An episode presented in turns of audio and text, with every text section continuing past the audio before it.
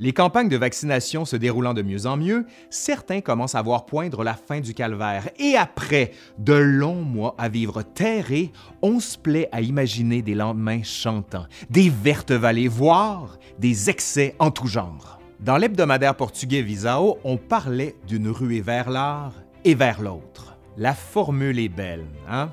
Sans doute oui. Nous aurons besoin des autres, nous aurons besoin de beau, d'apaisement, de grisement, de sensations fortes.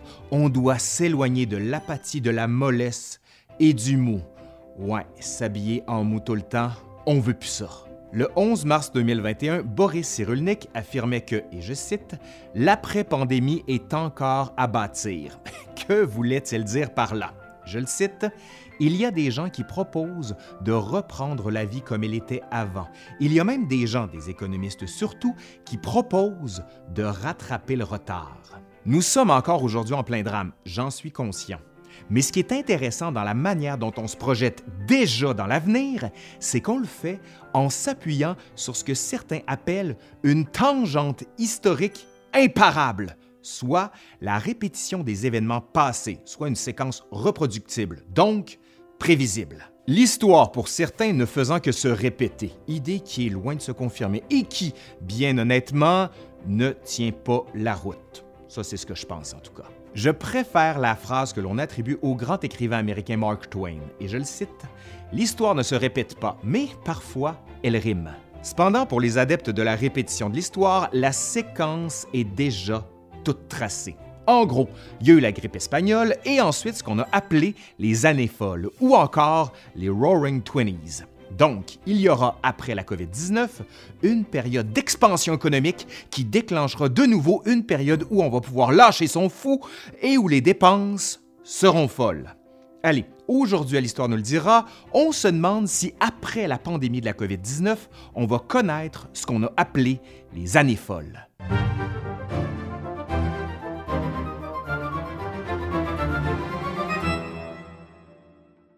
Dernièrement, le journal La Presse au Québec publiait le 28 février 2021 une série d'articles sur le sujet, et je cite, Après la pandémie, le beau temps. Un mois plus tôt, dans le Bloomberg Business Week, on s'interrogeait Demain, les années folles? Et dans le journal Le Temps, en Suisse, on modérait les ardeurs au début du mois de janvier en titrant Gare aux comparaisons hâtives. Ajoutons enfin la version très optimiste de GQ on pouvait lire dans le magazine que l'on assistera à une, et je cite, renaissance post-confinement à la Gatsby et l'hédonisme atteindra des degrés sans précédent. Avant de lancer comme un programme à son public, offrez-vous une nouvelle coupe, achetez ces chaussures hors de prix et préparez-vous pour une année de folie loin de la maison. Le salut par la dépense. Je dépense, donc j'existe. Voilà qui sonne comme une devise. Cependant, pourquoi est-ce que plusieurs annoncent le retour des années folles? Pourquoi? En octobre 2020, le FMI a annoncé par l'entremise d'un document de travail signé par deux économistes, Tachin Sadi Sedik et Rui Xu, qu'il y a toujours un cercle vicieux suivant les pandémies selon lequel on assisterait à la réduction de la production, à l'accroissement des inégalités, le tout provoquant des troubles sociaux et enfin entraînant dans sa suite une nouvelle baisse de production aggravant encore les inégalités. Bref, rien de bon pour l'avenir. Pourtant, pour Nicolas Christakis, épidémiologiste et sociologue de l'Université Yale, 2024 devrait marquer l'entrée dans nos années folles post-pandémiques. Ce dernier, dans son Apollo's Harrow, The Profound and Enduring Impact of Coronavirus on the Way of Life, paru en octobre 2020, écrit, et je cite, Pendant une pandémie, il y a une montée de la religiosité. Les gens deviennent plus sobres, ils économisent, ils fuient les prises de risques. Et quand l'épidémie prend fin, elle est généralement suivie d'une frénésie d'interaction sociale. La majorité des économistes s'appuient sur une idée simple celle voulant que l'argent qui devait être dépensé cette dernière année a été accumulé et qu'avec la reprise, on va vouloir le dépenser très rapidement. Bref, la folie de la dépense et du divertissement. Les sommes investies par les gouvernements ne feront, selon certains, qu'accélérer la reprise. L'économiste québécois Pierre Fortin rappelle tout de même que, et je cite, Ça, c'est dans mes rêves les plus fous, comme on emploie l'expression année folle, mais c'est basé sur de l'argent que les gens ont dans leur compte. Amélie Kennel-Vallée, professeure spécialisée en sociologie et en épidémiologie de l'Université McGill, affirme de son côté, et je cite, Les jeunes femmes qui ont quitté le marché du travail ont souvent repris des études, mais chez les femmes plus âgées, cela peut avoir des effets à long terme sur leurs revenus et leur progression de carrière, quand d'autres générations entreront sur le marché du travail.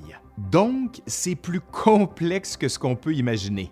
Différents facteurs entrent en ligne de compte et la reprise sera loin d'être la même pour tous. Et là, la grande question qu'on se pose, revivrons-nous les années folles? Avant de se lancer dans l'explication, il me semble qu'on devrait plutôt s'intéresser à ce chrononyme, soit, et je cite, une portion de temps à laquelle la communauté sociale attribue une cohérence, ce qui s'accompagne du besoin de la nommer. On a plein d'exemples, la Renaissance, le siècle des Lumières ou encore la Révolution tranquille. Derrière tous ces termes, il y a toujours une volonté de donner du sens, certes, mais ce qui est plus intéressant selon moi, c'est de déterminer à quel moment on a nommé une époque. Par exemple, c'est au 19e siècle qu'on a qualifié la période du Quattrocento italien de Renaissance. On définit la période contre ce qu'on a appelé le Moyen Âge, qu'on considère comme une époque d'esprit collectif, de religion et d'autorité alors que la Renaissance serait une envolée littéraire pour décrire le foisonnement intellectuel et artistique. Dans le récent livre sous la direction du regretté Dominique Khalifa, Les noms des époques de restauration à Année de plomb, on s'intéresse à cette question. Allons à la décennie des années 1920. Si dans le monde francophone, elles sont qualifiées de folles, elles sont plutôt les Roaring Twenties chez les anglo-saxons. Des années rugissantes. Pourquoi? En partie parce que le film de Raoul Walsh, paru en 1939, portait ce titre, The Roaring Twenties. On y a associé le Gatsby paru en 1925, figure emblématique du jazz et du sens de la fête. On retrouve aussi plein d'autres dénominations qu'on a aujourd'hui oubliées, Jazz Age ou encore Prohibition Era. C'est pourtant le titre des Roaring Twenties qui s'impose au courant des années 60 et 70 aux États-Unis, donc bien après ceux qui ont vécu les années 1920. Cependant, la division qu'on utilise très vite, c'est celle de la guerre et de l'après-guerre, bien sûr avec la Première Guerre mondiale, mais plus tard, dans les années 1940, on voit apparaître le terme d'année folle. En 1943, un ouvrage intitulé Le théâtre des années folles est le premier à évoquer cette notion. Ce n'est cependant qu'à la fin des années 1950 qu'on remplace le vocable dit de l'entre-deux-guerres par celui des années folles.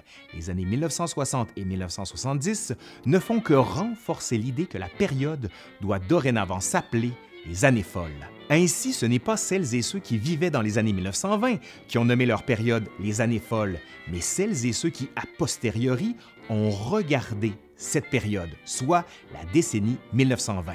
Mais d'ailleurs, qu'est-ce qui s'est passé durant cette période pour qu'elle soit qualifiée ainsi? Le caractère fantasque et aventureux de ces années qui furent nommées folles s'explique précisément par le fait qu'elles se trouvèrent placées sous le signe de la jeunesse. Ça, c'est ce qu'écrit le journaliste et écrivain Michel Robida. Jeunesse, oui, mais surtout le rugissement que la période amène. Le jazz, la prohibition, les danses, la frénésie d'une musique rapide et entraînante. Voilà l'image d'Épinal qui se fixe dans notre esprit. Dans les grandes capitales européennes, l'heure est à la fête et au divertissement. Les gens sortent dans les cafés, dans les cabarets et dans les boîtes de nuit où ils découvrent de nouveaux sons, comme le jazz, et ils se passionnent pour de nouvelles danses, comme le Charleston. Les années 1920 sont aussi marquées par le développement de divertissements de masse on assiste à l'essor du cinéma américain avec Charlie Chaplin et à une diffusion à grande échelle de la musique, que ce soit à la radio ou sur gramophone.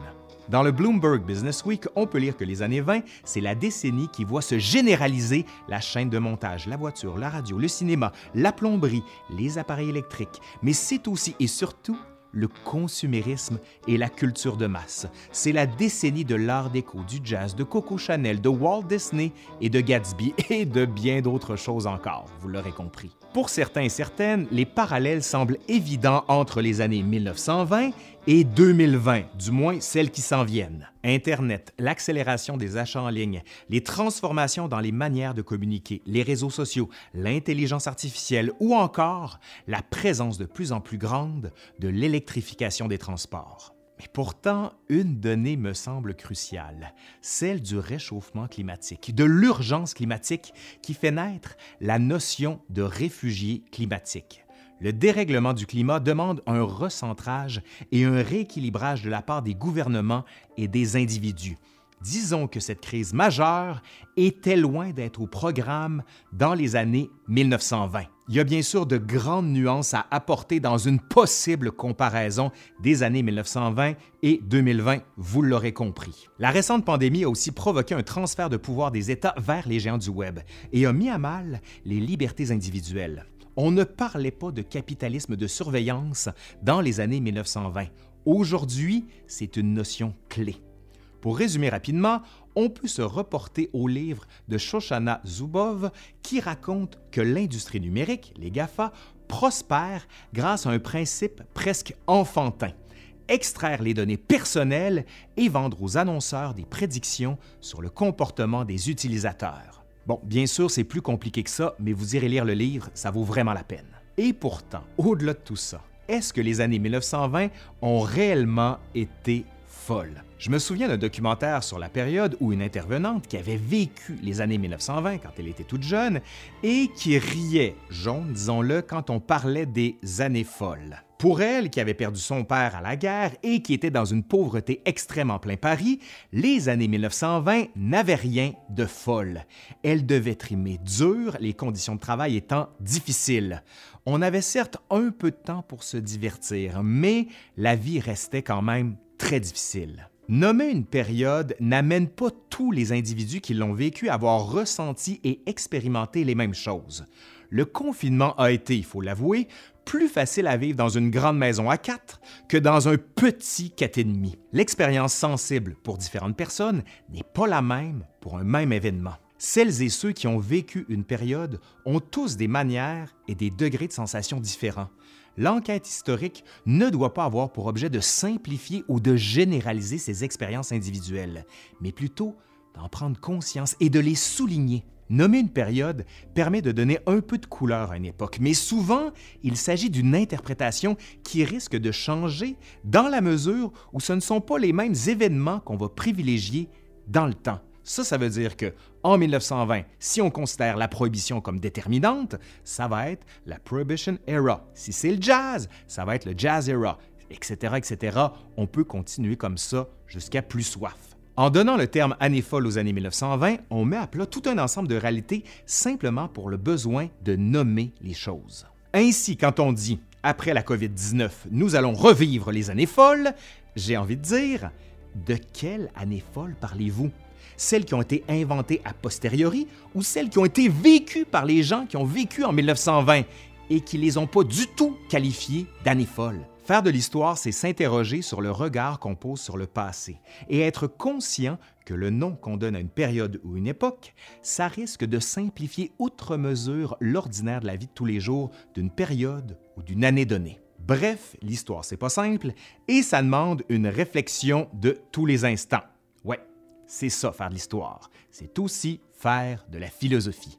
Allez, c'est fini pour aujourd'hui. J'espère que ça vous a plu. Vous aurez compris que c'est un concept que j'essaie en ce moment de m'appuyer sur l'actualité. Si ça vous a plu, justement, dites-le juste en dessous. Allez, je suis Laurent Turcot de l'Histoire nous le dira et je vous dis à la prochaine. Allez, bye!